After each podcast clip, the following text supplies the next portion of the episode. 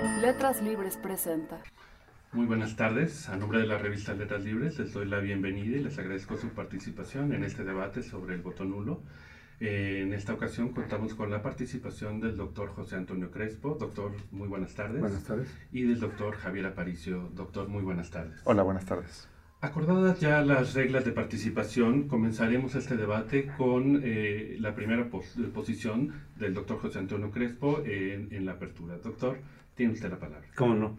Mi posición parte de la idea de que la transición democrática en México, lo que hemos tenido en los últimos años, hizo perder la hegemonía del PRI, la larga hegemonía del PRI, y eso se tradujo en una pluralidad que esperábamos que se tradujera justamente en los contrapesos que la teoría democrática señala, y que eso se tradujera en una reducción significativa de la corrupción y de la impunidad, que son elementos esenciales de la democracia, sin los cuales no se puede hablar de una democracia.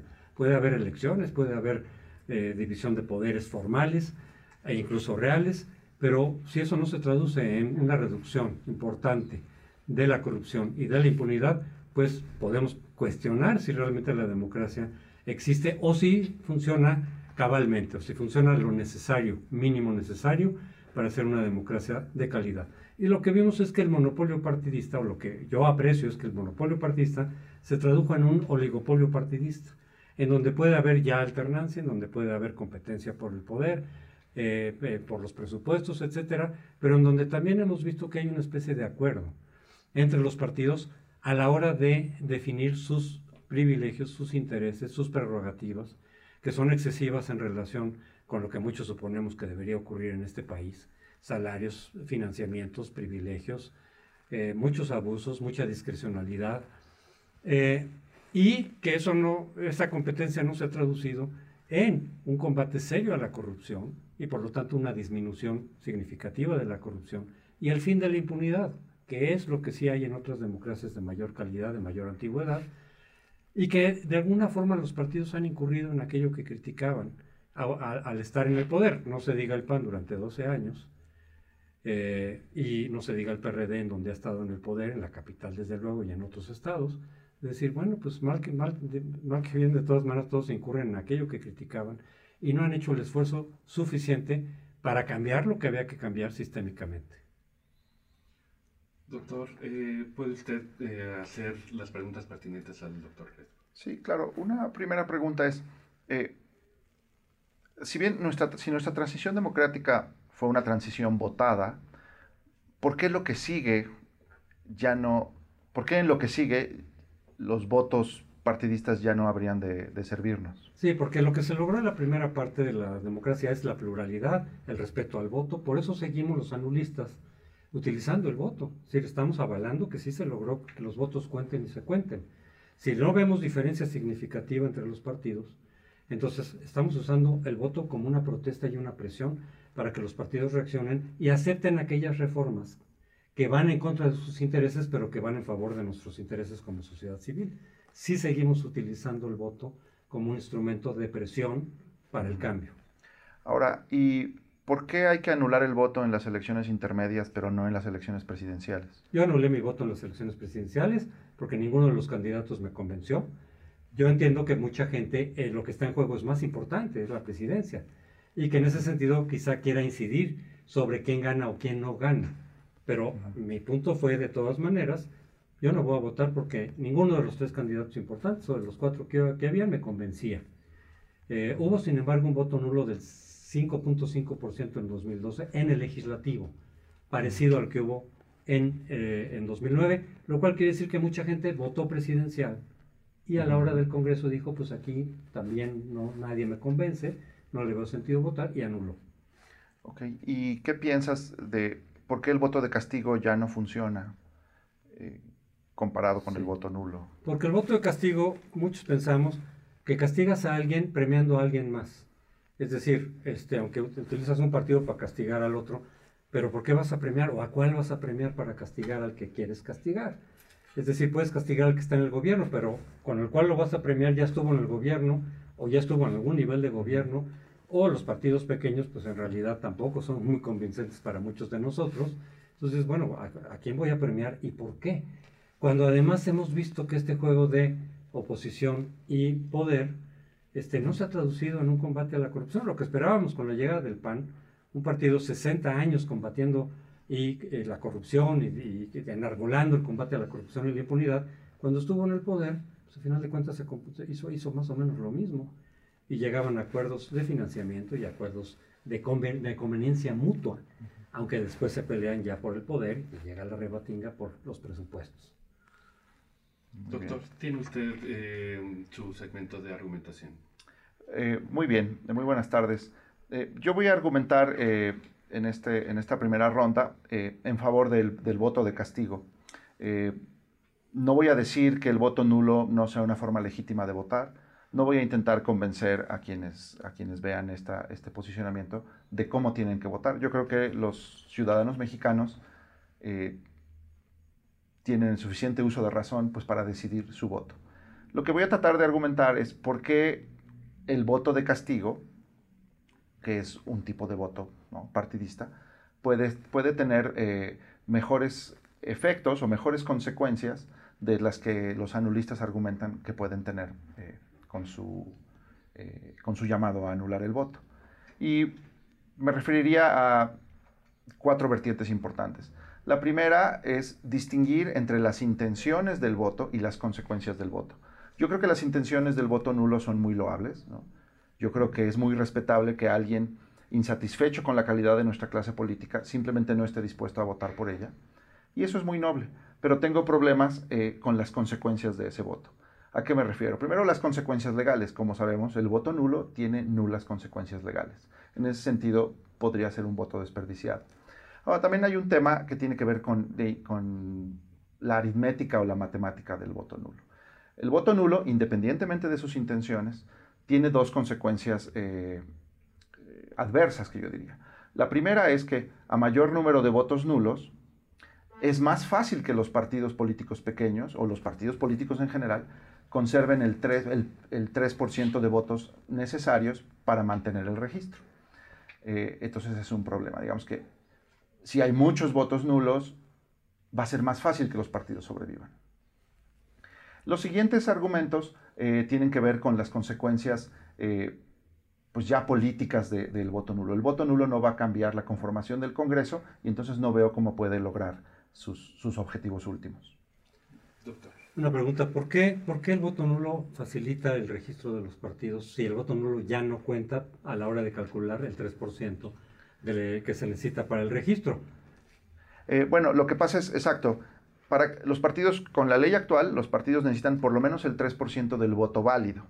El voto válido es la... ya sin votos nulos. Sin votos nulos. Esto es la suma de todos los votos por partidos, menos el voto nulo, menos candidatos no registrados. ¿Por qué le Entonces, eh, lo que pasa es, digamos que si la mitad de los votantes, si la mitad de los votos fueran nulos, pues entonces un partido en vez de necesitar 3% eh, de la votación nacional, ahora necesitan eh, la mitad de eso, porque es la votación válida. Digamos que, eh, mira, si hubiera, digamos que, supongamos que para mantener el registro necesito un millón de votos, ¿no? Porque es el 3%, digamos. Bueno, si hay 10% de votos nulos, entonces en vez de necesitar un millón de votos para mantener el registro, necesito 10% menos, 900 mil votos. Y esto es, esto es aritmético, ¿no? Digamos, en el denominador está la suma de votos válidos. Entonces, mientras más pequeña sea la suma de votos válidos, eh, pues es más fácil este, superar el umbral de 3%. Sí, lo que pasa es que eso era la ley del, del 2009, en el COFIPE, porque entonces sí tomaba toda la votación emitida. Pero si es la votación efectiva, ya sin votos nulos, de cualquier número que sean los votantes, el 3% es el que tienen que tener los, los, partidos chicos. Si es de un millón, pues es el 3% de un millón. Si son 100 millones, es el 3% de los 100 millones. El voto nulo no cuenta ni contó. Sí, a lo que me refiero es que a eso voy. Que si esos votos, en vez de ser nulos, fueran votos válidos, el voto válido le cuesta a todos los partidos políticos porque por lo menos les aumenta el umbral. En cambio, el voto nulo es como si fuera un abstencionista. El abstencionista, el abstencionista también le ayuda a mayor abstencionismo. Es más fácil que los partidos políticos conserven o consigan el 3% de voto.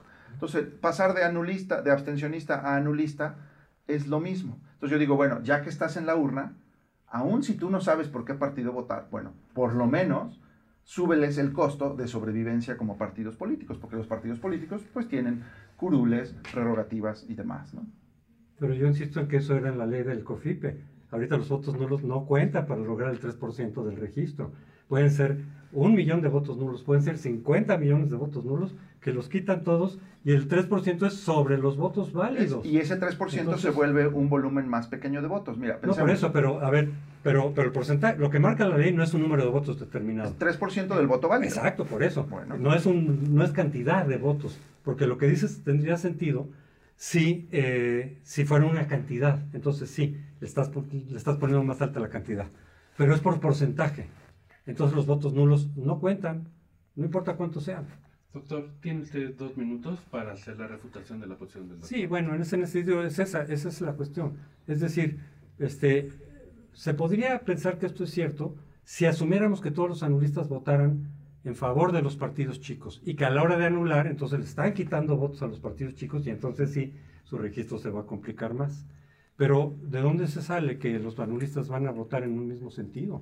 Ni por los partidos más grandes, ni todos contra el PRI, como se ha dicho, es que favorece al PRI. Bueno, si todos los anulistas fueran a votar en contra del PRI, pues sí. Entonces sí, si votáramos los anulistas en contra del PRI, al PRI se le harían las cosas más complicadas, por ejemplo, para lograr una mayoría. Pero los datos que tenemos de encuestas, los electorales, etcétera, por lo menos del 2009, sugieren que el voto nulo surge de todos los partidos en proporción a su tamaño. O sea, el que más votos nulos perdió en 2009 fue el PRI, después el PAN, después el PRD y después los chiquitos. Es decir, es un espejo no idéntico, pero sí semejante a la distribución de preferencias que tiene el cuerpo electoral. Y por lo tanto, el decir el voto nulo favorece a tal o cual partido, o favorece a los grandes, o les dificulta a los chiquitos, o les facilita a los chiquitos el voto, es suponer que vamos a votar en un mismo sentido, o de manera muy distinta a cómo vota el cuerpo de electores, y eso no ocurre de acuerdo a los datos que tenemos. Entonces, se puede decir que el voto nulo no sirve para castigar a los chicos, ni sirve para castigar a los grandes, ahí sí como la abstención. La abstención no cuenta en favor o en contra de ningún partido, simplemente no cuentan. Lo mismo con los votos nulos, porque quienes vamos a anular ya no estamos pensando en el valor jurídico del voto nulo, que es realmente cero, sino el valor político que puede llegar a tener, que es otro debate de qué tanto valor político puede tener el voto nulo o no. Pero se sabe, eh, salvo que algunos no conozcan toda la información electoral, que el voto nulo no es para perjudicar a nadie en términos jurídicos, ni para favorecer a nadie tampoco en términos jurídicos. Doctor. Sí, a ver, eh, yo quisiera eh, Preguntar. preguntarle. Eh, si no tiene efectos jurídicos, digamos, si, la, si, la, si, la, si el voto nulo no tiene efectos jurídicos, bueno, no favorece a un partido, pero tampoco lo perjudica yo podría interpretar el voto nulo como que está sancionando el resultado, ¿no? Digamos, está un resultado electoral y los anulistas no, hicieron nada Igual que los abstencionistas, así es. Es como los abstencionistas. El abstencionista ya no le importa cómo van a quedar los resultados. Claro, a quien sí le importa, yo estoy de acuerdo, que a mí sí me importa que el PRI pierda la mayoría legislativa porque creo que es lo prioritario, pues vota. A mí me importa que gane tal partido su registro, pues porque ese partido va a salvar a México, pues vota. O este otro partido puede contrapesar este otro, pues vota. A los abstencionistas y a los anulistas, como estamos viendo la perspectiva desde la corrupción y la impunidad, y no hemos visto que realmente haya un efecto en que alguien tenga mayoría o no la tenga, el que alguien mantenga su registro o no lo tenga, en realidad, efectivamente los resultados ya no nos son importantes, no son irrelevantes. Por eso no tiene sentido para quien así piensa votar por uno y por otro porque te dice, es que este va a perder el registro, es que hay que quitar el registro al otro. Pues, no, nos interesa. El efecto que hemos visto es el de que no se reduce la corrupción, no se reduce la impunidad y lo que sí queremos es un voto político, un efecto político. Suponemos, es discutible, ya lo sé, pero tenemos elementos para pensar que el voto puede tener un efecto jurídico. Claro.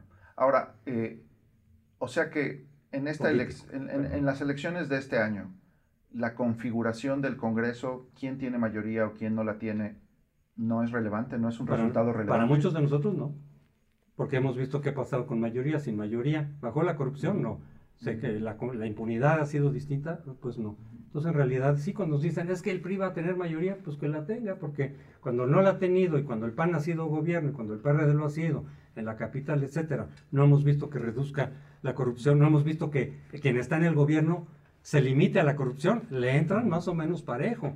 Entonces, en realidad, efectivamente, el resultado de quién ganó más curules y quién menos curules eh, es irrelevante para quienes estamos dispuestos o a abstenernos o a votar nulo. Claro. ¿Y entre anular para legislativo o anular para gobernador, habría alguna diferencia? Para muchas personas seguramente sí. Para mí a nivel presidencial no la hubo porque ningún candidato me convenció. De haber habido un candidato que me convenciera, hubiera hecho como muchas personas, votar por ese candidato o contra otro candidato y a lo mejor anular en donde ningún candidato me dijera nada. Sí. Muchas gracias. Eh, doctor, tiene usted la palabra. Sí, rápidamente, solo para insistir sobre el asunto aritmético porque no es trivial. En el padrón, en la lista nominal tenemos alrededor de 80 millones de votantes, lo cual quiere decir que si todos los mexicanos votáramos, un partido político necesitaría por lo menos 2.4 millones de votos para conseguir el registro. Ahora, si solo vota la mitad de los mexicanos, pues los partidos políticos solo van a necesitar 1.2 millones de votos. A eso me refiero con el efecto aritmético del voto nulo. Como el voto nulo matemáticamente cuenta como el abstencionista, pues entonces mientras más grande sea el cúmulo de votos nulos, pues los partidos políticos van a necesitar un menor número de votos absolutos para satisfacer el umbral de 3%. Pero bueno, en todo caso, eh, ese efecto es pequeño si hay pocos votos nulos. Ahora, ¿por qué otra razón pienso que es mejor eh, la alternativa? Pensemos el voto de castigo. Bueno, yo pienso que efectivamente nuestra transición democrática pues ha sido una transición votada. Los mexicanos con el uso de su voto han logrado varias cosas. Alternancia, congresos divididos, alternancia municipal y demás. Yo estoy de acuerdo con José Antonio en que la democracia ha producido resultados bastante mediocres. Yo estoy insatisfecho y hasta indignado con los resultados de nuestro sistema político. Pero creo que la mejor forma de ir hacia mejores resultados políticos, económicos y sociales es justamente maximizando el poder del voto. Digamos, yo creo que nos falta tener un Congreso más fragmentado, tener más alternancia, tener elecciones más inciertas, elecciones más reñidas. La razón por la cual los políticos corruptos sobreviven en este país es porque no se ven suficientemente retados por otras fuerzas políticas. Entonces yo creo, lo pondría así, incluso si todos los partidos políticos son iguales, o si todos los políticos son corruptos o corruptibles ante mis ojos, yo prefiero fragmentar el poder porque tengo menos miedo del poder concentrado entre los corruptos que tener el poder fragmentado entre ellos. Doctor, Ahora, yo te preguntaría, entre, para una, ¿tú qué piensas? Para un elector que diga, yo ya no voy a votar por ningún partido porque ninguno me convence, no veo uno que es totalmente distinto a los demás. ¿Tú qué piensas en términos políticos? Si es exactamente lo mismo abstenerse, el mensaje que se manda, o anular. Si estuvieras en esa disyuntiva entre abstenerse y anular, ¿tú qué elegirías? Creo que, creo que el, voto nulo transmite un mejor mensaje de protesta que el abstencionista. Ahora, como problema social, a mí me preocupan los dos. Yo creo, de hecho, creo que la tragedia, una de las tragedias de nuestro sistema político es el elevado abstencionismo. Ahora, el voto nulo, como hace clara cierta intencionalidad, pues es, es como un mensaje más claro, ¿no? Ahora, entre voto nulo y voto de castigo, prefiero el voto de castigo. Ah, con todas las salvedades. Eso me queda claro, pero por eso quería yo separar los dos A ver si en ese punto por lo menos había una coincidencia. Es decir, eh, si alguien ya decidió abstenerse, mejor que anule el voto, que vaya a la urna. Pero el otro punto sería que en términos, digamos, de, de, si, de si realmente alguien no ve una diferencia fundamental entre los partidos. Yo sé que mucha gente sí ve las diferencias. Es decir, bueno, la pluralidad que de todas maneras se está dando, eh, ¿para qué voy y, anulo el voto para hacerle diferente? O sea, la pregunta sería, si realmente quienes anulan, en la cuestión aritmética otra vez, si realmente quienes anulan tuvieran exactamente la misma proporción de voto de quienes ya votaron o van a votar, ese efecto aritmético ya no existe, porque entonces el 3% de cada partido sería exactamente el mismo. O sea, si, si hubiera un espejo entre anulistas y abstencionistas y que el 100% votara en los mismos términos que votan los que sí votan por un partido, ¿estás de acuerdo en que en realidad ya, independientemente del número de votos que están involucrados ahí, no hay diferencia eh, bajo este supuesto? Sí, bueno, es que aquí son dos preguntas. Eh, el efecto aritmético, uno es ayudar a que los partidos sobrevivan, lo cual es importante para los partidos pequeños. Eh, yo creo que eso se sostiene. Ahora, lo que tú estás planteando es si hay un sesgo partidista en el voto nulo. Y, yo sí yo creo que no lo hay. Digamos que yo no pensaría que si el PRI mantiene la mayoría en el Congreso o si la pierde, yo no creo que sería culpa de los anulistas. Porque como tú has documentado y tenemos eh, evidencia de resultados históricos, los anulistas provienen de diferentes filiaciones políticas. Entonces, yo no culparía al anulista de, del resultado electoral que tengamos en 2015, porque es, digo, lo responsabilizaría en parte, pero es un resultado colectivo, ¿no? Digamos, eh, si el PRI retiene o pierde la mayoría, pues será la suma de las voluntades ciudadanas. Eh, y lo único que yo le diría al, al anulista es, eh, bueno, si pasado mañana no te gusta el resultado electoral, tú tuviste la opción de, de cambiarlo. Sí. Doctor, tiene usted su última participación, tres minutos. Yo me imagino que a quien decida anular el voto, pues ya está tomando la decisión de decir, en realidad no me preocupa demasiado cómo queden las curules, y si eso después tiene un efecto, es decir, bueno, en ese momento no me, no, me interesaba. Se puede cambiar para la siguiente elección. Quien es anulista una vez no tiene que serlo siempre. Pueden cambiar las condiciones, etcétera.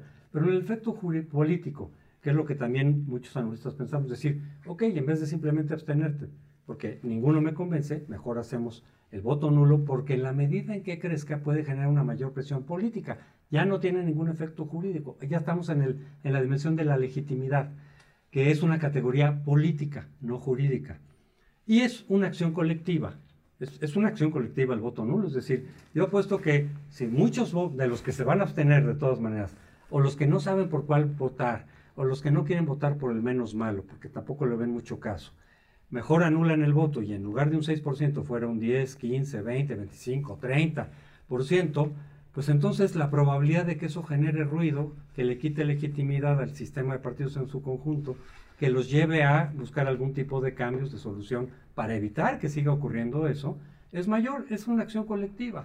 Una acción colectiva que implica, mientras más se suman a esa acción, sus probabilidades, no hay garantía, como cualquier acción colectiva, no hay garantía de que lo que se está buscando se va a obtener, pero se incrementa la probabilidad. Eh, eh, eh, yo creo que eso, cualquiera que estudia las acciones colectivas dice, sí, si en lugar de 100.000 firmas para solicitar algo fueran un millón, igual que en una marcha o en una protesta, a lo mejor el impacto es mayor y la probabilidad de obtener lo que se busca crezca, no nunca al 100%. Eso yo creo que lo que se busca con el voto nulo. Es decir, si de todas maneras no me importa el resultado de si hay mayoría o no, quién gana, quién pierde, el registro, etcétera, mejor buscar un efecto político bajo la apuesta de que si somos muchos los que anulamos, nuestra probabilidad de generar esa presión para que haya un cambio sistémico, porque partimos del hecho también que los partidos solos, sin presión, sino con puro apoyo de los votantes, pues no tienen muchos incentivos para cambiar aquello que no les gusta. Pero justo aquello que no les gusta es lo que a nosotros sí nos gusta. Por ejemplo, que reduzcan sus salarios, que reduzcan sus privilegios, sus bonos, su financiamiento público, eh, sus spots a lo mejor, este, en fin, que haya más eh, rendición de cuentas, que haya un valor jurídico el voto nulo, por ejemplo. En fin, todo eso que ellos no les gusta porque atentan su interés, si no hay una presión importante, fuerte de los descontentos, pues ellos van a tomar el resultado, independientemente si fue para tal o cual o cual partido, como un aval global para todos los partidos. Nosotros decimos que el voto a cualquier partido está dando una legitimación al oligopolio en su conjunto. Ya sé que es a un partido y no al otro, ya sé que estoy castigando a uno y no al otro, pero al conjunto de partidos les estás dando legitimación y por lo tanto un visto bueno para que continúen como van. Oye, y viendo el voto nulo como protesta, eh, ¿qué será más eficaz? ¿Protestar con el voto nulo y esperar consecuencias políticas? ¿O vigilar el desempeño de gobierno, marchar, eh, hacer vigilancia del desempeño del gobierno? Por ejemplo, comparemos marchas contra voto nulo. Yo creo que las dos no son excluyentes, yo creo que se puede hacer, yo lo he hecho muchas veces, voy a veces a protestas y marchas anulo mi voto y firmo peticiones de las que se presentan para tal o cual cosa. Yo creo que debemos, debemos buscar los instrumentos de presión, los que hayan, siempre y cuando, eso sí, desde mi punto de vista, sean institucionales, legales, pacíficos, y no escoger uno o el otro. Usar todos, porque necesitan una presión muy fuerte estos partidos, si no, no cambian. Eh, doctor Aparicio, tiene usted tres minutos para su formulación final. Eh, sí, me voy a alejar para esta eh, última ronda, me voy a alejar del argumento aritmético y voy a hacer un argumento más cercano eh, a, la, teoría política y, a la evidencia empírica que vemos en México y en América Latina. Eh, yo creo que sí, de nuevo, nuestro sistema político tiene muchos problemas.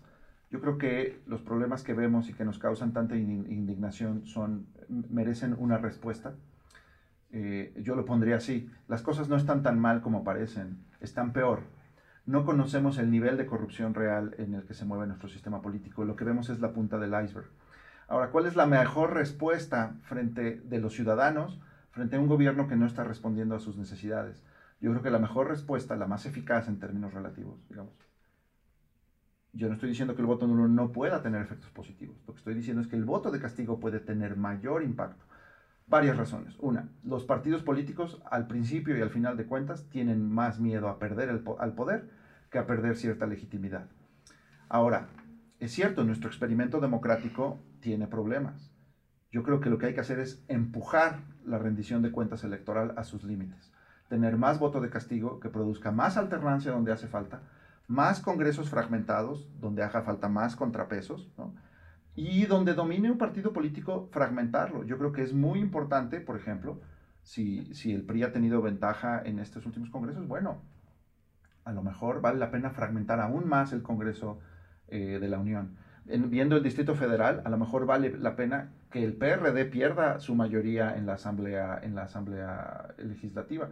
Y lo mismo para los congresos locales. Todas las historias que escuchamos de corrupción y abusos de los gobernadores están en parte respaldadas por un Congreso que no le, que no le presenta suficiente oposición a estos. Entonces yo digo, incluso en un mundo en el que todos los políticos son iguales o todos los partidos políticos son iguales, el voto de castigo me permite meterles un calambre a los partidos políticos, quitarles el poder y con ello eh, la fragmentación del poder les da incentivos a los políticos para mejorar sus, prácticas. El mejor contrapeso para un político corrupto es otro político que también posiblemente quiere ser corrupto y lo quiere quitar del cargo.